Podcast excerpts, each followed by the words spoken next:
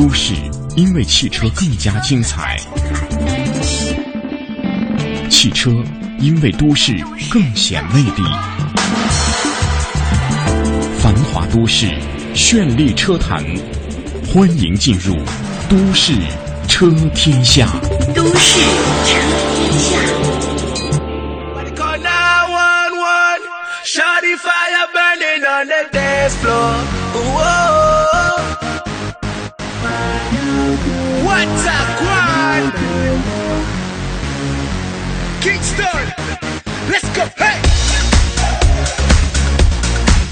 北京时间九点零三分，这里是来自于中央人民广播电台华夏之声的《都市车天下》，各位早上好，我是阳光。大家好，我是袁梅。啊。不知道大家在这个每周的周末的时候有没有开上自己的车啊，带着家人朋友一起到啊城市的郊外啊，离开这个钢筋水泥水泥土的这样一个环境啊，到郊外去亲近大自然啊，跟大自然多接触一下。不知道大家有没有这样一个活动啊？如果有活动的话，赶快把您的这样一个现场的环境，通过我们的微信公众账号“都市车天下”发送给我们啊，我们会从中选取几个幸运听众啊，为您送出相应的奖品。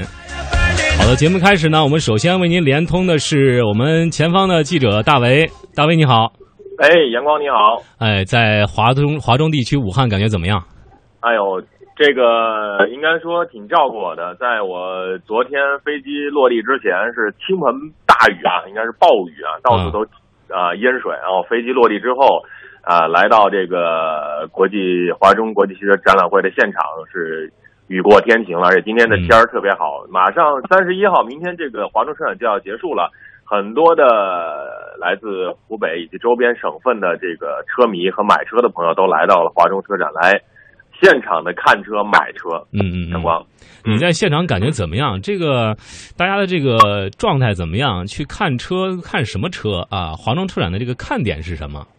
对，其实阳光你也在上海车展看过。上海车展呢和北京车展作为 A 级车展，是以概念、技术以及车辆未来五年甚至十年发展的一个态势的一个展现。而作为 B 级车展，比如说在华中车展来说，十呃十几年的华中车展是以卖车为主，在这样的一个卖车为点的情况下，如果没有很好的这个营销策略，如果没有很好的优惠策略的话，我想吸引不了这么多的现场的朋友来到。而且车展到现在，呃，我看了一下统计的数据，第一天啊，第一天就卖了两千五百台，嗯成交额超过三个亿，每台车十二万，而且一天有八万人来到展馆。嗯，十年的这样的一个爆发，现场到今天为止啊，昨天的统计数据是超过了二十七万人，嗯卖出了六千台车。你要说优惠幅度，我们知道在湖北这个地方呢，一个是东风汽车嘛，一个还有这个天籁汽车，这两大生产厂商的话，他们的优惠幅度有多少呢？给大家说一个例子，天籁汽车它的优惠是给四吨油，四吨油然后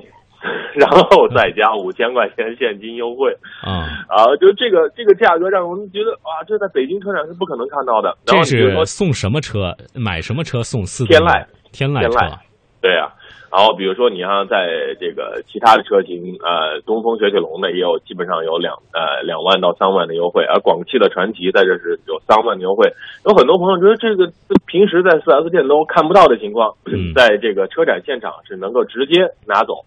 而且在这样的一个高成交的情况下，嗯，这个场馆并没有显得那么的拥挤。嗯但是还有一个小细节，阳光就是我们不是说上海车展禁摩嘛，对然后华中车展呢没有 没有禁摩，而且但是没有也没有那么夸张，大家都是比较呃相对来说比较好的去展示自己的形象和嗯展示车的形象，而且大家观摩的时候也比较的。呃，这个文明啊，嗯音乐也不是特别大，我特别找了一个相对来说安静一点的地方，没有那么那么吵闹。嗯嗯，而且在华中地区，比如说这个只有这个呃 B 级车卖的好啊，A 级车卖的好，这个 C 级车甚至 D 级车，嗯呃，据我了解，昨天了解到的信息，这个华中车展第一天卖出的车是玛莎拉蒂总裁 V 六啊，一百四十二万，直接被人现场开走。这个车刚刚摆到，呃，就啊直接就开走了。嗯。同时呢，在这个呃华中车展开开始之前，为了配合当地的这个这个城管还有这个安全的保障，嗯。花了七十二小时，直接把外场的这个展展板和布置全部都挪到了里面。嗯，这个时间和速度也是非常好的。同时，在这个检票上，为了防止什么黄牛啊、假票啊，嗯。用啊二维码的大数据来分析今天哪个地方的展馆是最有人气儿的，哪台车它的这个咨询量是最大的，因为要扫这个二维码。然后第二天再根据这个现场的情况来把展馆重重新的去安排。这个就是马云说到那句话，这个移动互联改改变了所有的传统的行业。嗯我想这个传统的汽车行业是不是已经开始互联网加大数据时代呢？嗯。真的是这样的。呃，当时你是在北京车展，你去的时候，你感觉这两个车展，因为北京车展就是确实有龙头的车展出啊，嗯中部的这样一个华中的国际车展博览会啊，呃，可能没有像嗯北上广的这种车展这么。招人气啊！但是你嗯觉得它的这个亮点在哪儿？就是因为上次、呃，我去上海车展的时候，我就就觉得这个自主品牌啊，这个嗯赢得了大家的，特别是国际人士的强烈的关注啊。嗯，这次你觉得，呃，怎么样？这个华中车展它的有什么？呃，因为原来可能你也关注过这个华中车展啊，你觉得有什么变化？因为这次的华中车展呢，应该说是一个全新的营销平台。我们不能把这个车展当做一个你了解车辆最新的一些信息啊，或者说呃这个车辆，比如说新能源车它发展的一个动态，嗯它只能说是在啊四、月份，无论是北京车展还是第二年的上海车展，作为一个延续，就是在 A 级平台上的车展，大家已经把这个调，把这个这个概念已经发布出来了，然后你最后还得落地嘛，对。落到消费者的这个实惠上，嗯。然后把这个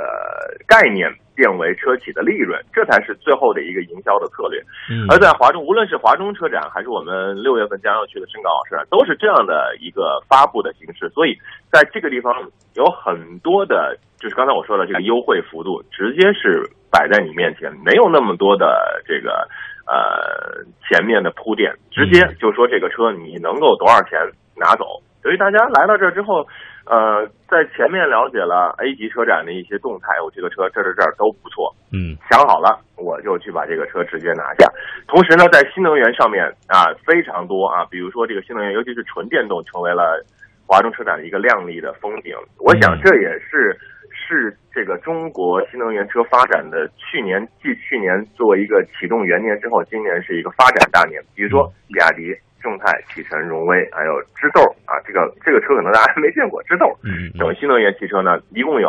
一一百六十多台车在这里进行销售，但是相对于北京而言啊，在武汉呢还没有进行所谓的限购和这个限牌，但是比如说长江大桥、二桥、三桥，它有一个这个限行的策策略。很多朋友呢还没有完全的接受呃新能源车的这种概念，特别是充电问题是大家问的最多的。同时，我跟一些那个观众呃参参餐馆呃呃参展的这些朋友聊的时候，他们说啊，你我哪充电呢？嗯。这个我们已经在节目当中说过很多次，只不过在这样的一个车展的现场，可能是卖的是概念，但是真正的能不能让他们去体会到它的好处，这个无论是政策还是在这个推广上面，还是在落地上面，都需要我们的车企做更多的事情。比如像北京，你你可以通过啊、这个更加优惠的摇号的方式和这个呃车企给你去装这个充电桩去实现，而在武汉呢，可能还没有这样的方便和便捷。嗯阳光，确实，在这个新能源车的推广上，可能各地的政策不一样啊。比如说北京，它有些补助呢就非常好，在其他地区呢，呃，很多城市的国家补助完了之后，很多地方的嗯政府不给予补助啊，这个也嗯是地方政府的一种考虑。另外还有一个。呃，就是你像北京，咱们知道，呃，前段时间就是新能源车，你像嗯原来是深圳的比亚迪不能到北京的市场去卖，因为它有一个政府的这样一个纳税的这样一个情况在，因为它影响到北汽了啊。所以说现在它也是开放了这样一个渠道，让你外面的车能够进来啊。这也是北京市政府在做这个新能源车推广上一个非常好的这样一个举措。相信，嗯，呃，随着时间的推移，也会有更多的城市选择效仿北京的这种方式啊。只有这样，嗯新能源车才能够在我们的道路上畅行无阻。好的，对，昨天那个，嗯，那昨天我还补充一句，昨天和启辰的这个销售的总监聊了一句，他说的非常好，那就是刚才你说的这个观点，比如说这个各地的地方保护的限制的策略，比如说北啊，比如说这个呃呃华中的车，比如说是呃广汽的车，嗯如果大家都不愿意把蛋糕做大，而只是说在小蛋糕上切更多的份额的话，那么谁都不会有很好的发展。我们只有把这个新能源车的这个市场做得越来越大，蛋糕越来越大，我们切的份额和切个份额里面的量也就会越来越大。嗯，的确是这样啊啊！非常感谢大为啊，在武汉从这个华中国际汽车博览会啊，给我们发来的有关这届车展的一些详细的情况啊。嗯我们呃北京见哈。好的，哎 好的再见嗯，好嗯，阳光再见，哎，嗯拜拜，哎。